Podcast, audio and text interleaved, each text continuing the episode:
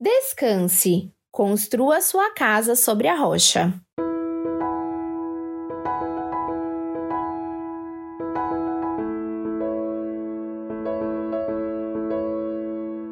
Quando eu era criança, aprendi uma música que dizia: Não construa sua casa na areia, não a construa na beira do mar. Mesmo que pareça chique, é impossível que ela fique. A tempestade vai derrubá-la.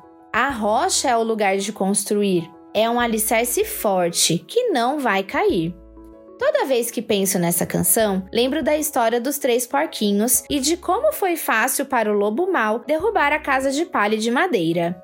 De qualquer forma, pensando em descanso, dá muito menos trabalho construir uma casa de palha ou de madeira do que uma de tijolos.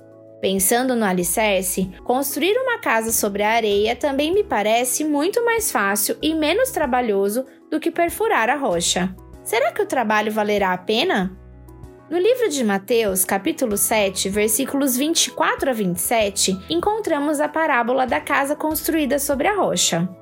Portanto, quem ouve estas minhas palavras e as pratica é como um homem prudente que construiu a sua casa sobre a rocha.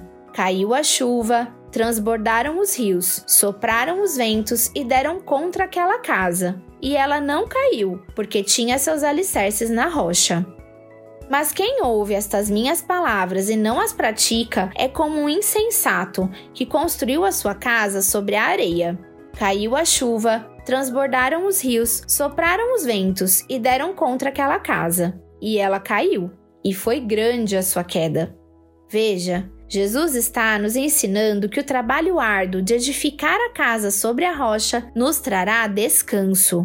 Não é sobre a quantidade de esforço, tempo ou dedicação para a construção, mas sobre a tranquilidade de sabermos que as tempestades virão e não derrubarão nossa casa. A parábola traz dois personagens, o prudente e o insensato.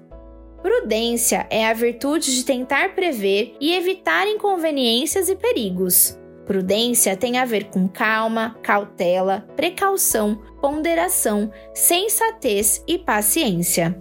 O insensato é aquele que não age em conformidade com o bom senso e a razão, que não está em seu juízo perfeito, muitas vezes considerado como louco.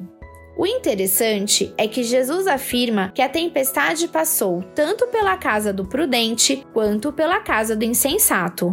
Jesus está afirmando que a casa sobre a rocha é mais resistente à tempestade, não que a tempestade desviará dela.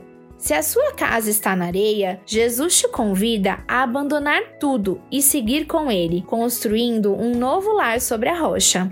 Ele não promete menos trabalho e nem menos esforço, ele também não promete desviar as tempestades, mas promete que você poderá descansar nele.